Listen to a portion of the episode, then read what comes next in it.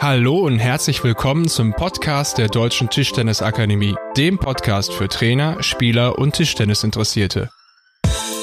Mein Name ist Falk Dinnepe Und mein Name ist Daniel Ringlepp.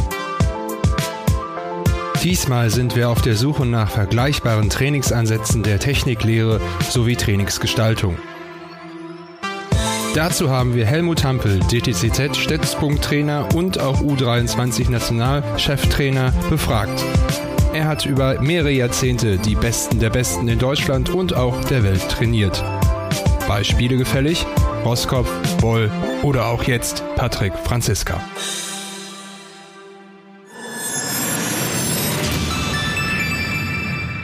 Herr Hampel, welches strategisches oder methodisches Vorgehen, das bei Timo Boll von Ihnen angesetzt wurde, lässt sich auf andere Spieler ansetzen?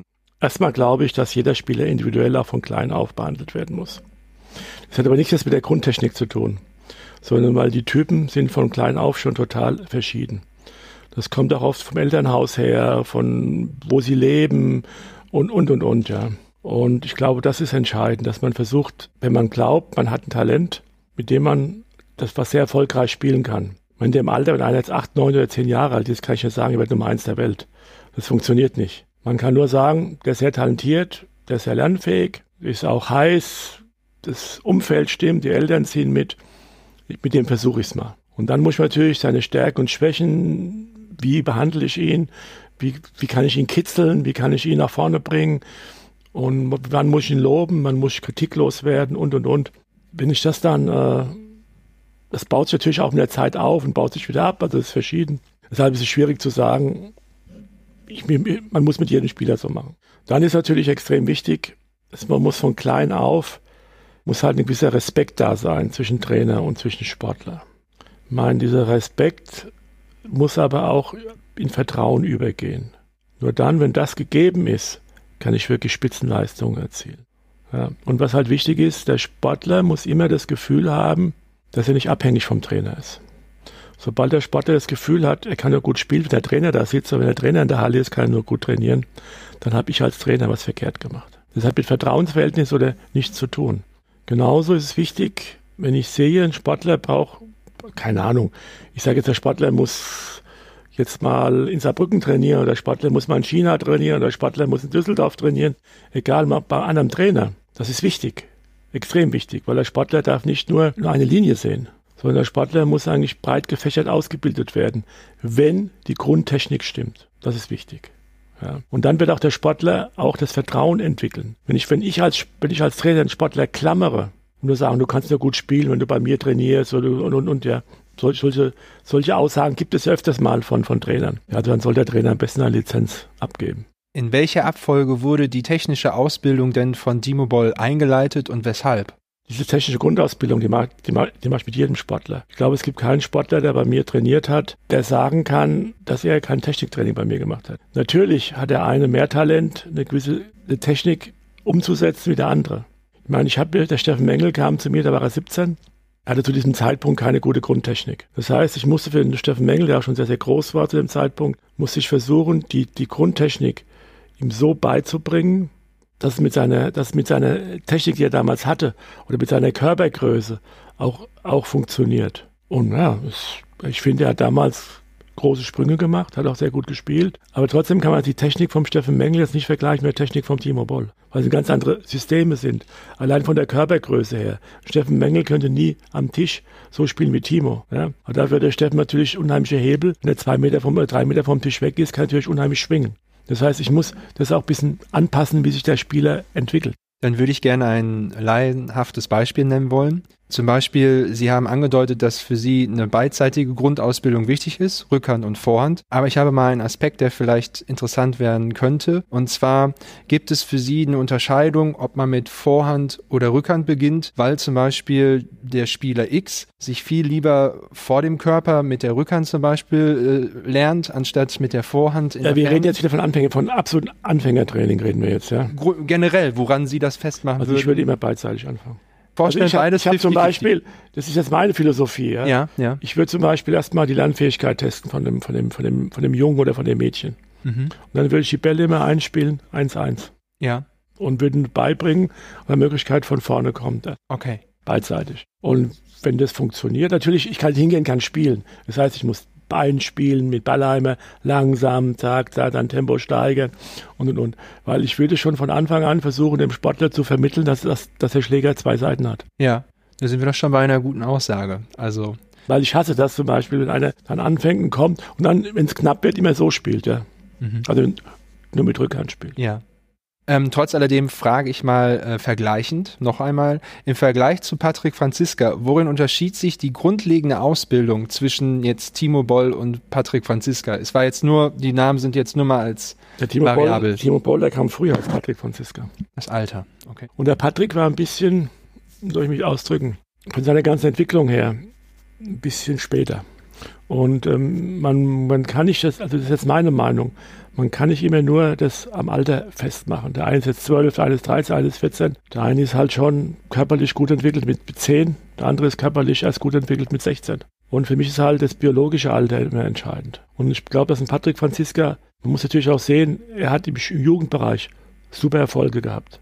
Jugendeuropameister, Europa-Top-Ten-Sieger, WM-Viertelfinale und so weiter. Und dann hat er natürlich auch eine Verletzungsphase gehabt, die nicht so einfach für ihn war. Aber er hat sich mittlerweile daraus wirklich sehr gut stabilisiert und hat jetzt, er spielt wieder ein sehr gutes Tischtennis und ist jetzt auf einem sehr guten Weg. Und ich bin auch fest überzeugt, wenn er mal zwei, drei Jahre das, dieses Niveau jetzt mit 25 halten kann, kann er mit 27, 28 wenn es gut geht, vielleicht sogar erst ein Zehn der Welt sein. Das freut ihn sicherlich zu hören. Ben, ähm, Ben, aber ich, habe ja gesagt, ich habe gesagt Ben, Ben. Also das Alter ist das eine. Gibt es denn vielleicht noch einen zweiten Punkt, wo Sie uns vielleicht verdeutlichen können, wie sich Spielerunterscheidungen eigentlich für die Trainingssteuerung sozusagen vorgeben?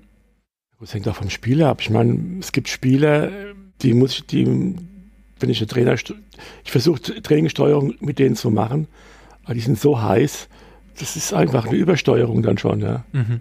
Dann, die kriegt man aus der Halle ja gar nicht mehr raus.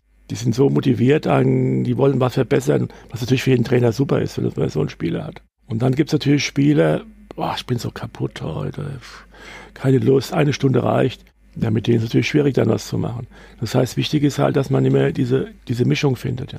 Und die um leider ist halt im Tischtennis ist ja leider so, spielen die Umfänge mittlerweile eine sehr große Rolle. Gäbe es retroperspektivisch Aspekte in der Trainingssteuerung von Timo Boll aus heutiger Sicht mit Ihrem Wissen und mit der wissenschaftlichen äh, Analyse oder was auch immer Ihre Entwicklung sozusagen vorangetrieben hat auf diese Zeit? Also ich würde heute einiges anders machen. Könnten Sie uns da zwei, drei Beispiele nennen?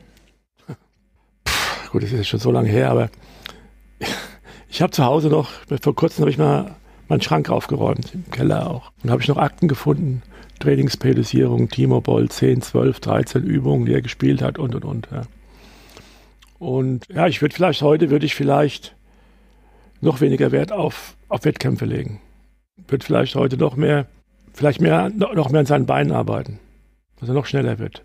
Würde vielleicht auch mehr damals auf seine körperliche Entwicklung achten. Das heißt, viel mehr Stabi machen und, und, und viel mehr körperlich, dass er arbeitet, ja.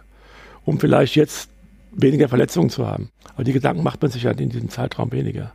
Sondern leider ist es oft so, ich habe eigentlich bis zu seinem zwölften Lebensjahr weniger auf Wettkämpfe Wert gelegt. Aber es ist ja so, er hat ja mit 14 erste, Liga gespielt. Wenn man erste Liga spielt mit 14, ja, dann äh, kann man nicht nur, da muss man auf Wettkämpfe auch, auch Wert legen. Und vielleicht, ich meine, er war Nummer eins der Welt, ja, aber trotzdem, ich meine, ich bin der Meinung, er hat immer noch viele Fehlerquellen, die man abstellen könnte und die man aber damals hätte abstellen müssen. Ein zweites Beispiel. ja, bitte. Nein, also äh, von, von Sie haben gesagt, äh, Physis habe ich rausgehört. Ähm, Wettkampf zurückstellen und dann, Entschuldigung, dann sind wir bei einem dritten Beispiel, dann vielleicht. Ja gut, ich würde vor allen Dingen viel mehr an seiner Vorhand vielleicht doch ein bisschen mehr arbeiten. Okay. Weil die beide Vorhand hängt ja immer noch auf seinem linken Bein. das weißt du auch, ja. Ja, das sind aber Schwächen. Das sind Schwächen, die, die aber nur gegen Chinesen auffallen. Okay. Gegen die Top-Chinesen auffallen. Dann kommen wir meiner Meinung nach zu einer sehr spannenden Frage, die solche Aspekte dann, glaube ich, auch berücksichtigen. Und zwar würde ich Sie bitten, von einer Skala von 1 bis 10, 10 ist sozusagen maximale Zustimmung, mal folgende Frage zu beantworten durch die Skala. Und zwar, wie viel wurde aus dem Talent von Timo Boll tatsächlich ausgeschöpft? Das sieht man jetzt an Erfolgen oder sieht man es generell meine, meine, meine, meine subjektive Meinung. Mich würde die subjektive interessieren, aber ich nehme gerne beides. Ja gut, wenn man Nummer 1 der Welt war, hat man, hat, man, hat man nicht vieles verkehrt gemacht, glaube ich. Dann hat man eine 10. Ja. Obwohl man nicht Olympiasieger ist? Ja gut, es ist trotzdem Nummer 1 der Welt. Das war damals unheimlich schwierig. Ja. Okay. Und er hat damals als 20, als 19 oder 20-Jähriger hat er den World Cup in China gewonnen, wo er Nummer 1 geworden ist, hat gegen Mal, hat gegen äh, Malin gewonnen und im Finale, glaube ich, ja, der, oder er hat gegen Finale gegen Kong Li Hui gewonnen.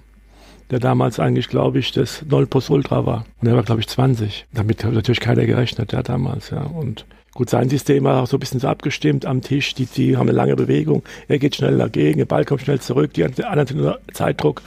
Und sein Aufschlag-Rückschlagspiel war halt dementsprechend auch ausgelegt mit gut kurz erst der Ball, halblange Öffnung, mit viel Rotation und das hat natürlich den Chinesen nicht so gepasst, ja, zu dem Zeitpunkt. Aber gut, ähm, da gibt eine Geschichte. Zehn Punkte, gut. Jetzt also, Ihre subjektive Sicht. Ich sage, Timo Boll, jetzt meine, darüber kann man natürlich lachen, kann sagen, der Hampel spinnt. Ich sage, er hat 50 Prozent ist ausgeschöpft. Was also, wäre noch 50 Prozent, wäre noch, wär noch mehr drin. Der Timo Boll hätte ein Spieler werden können, der wirklich hätte alles gewinnen können, wenn er körperlich es durchhalten würde.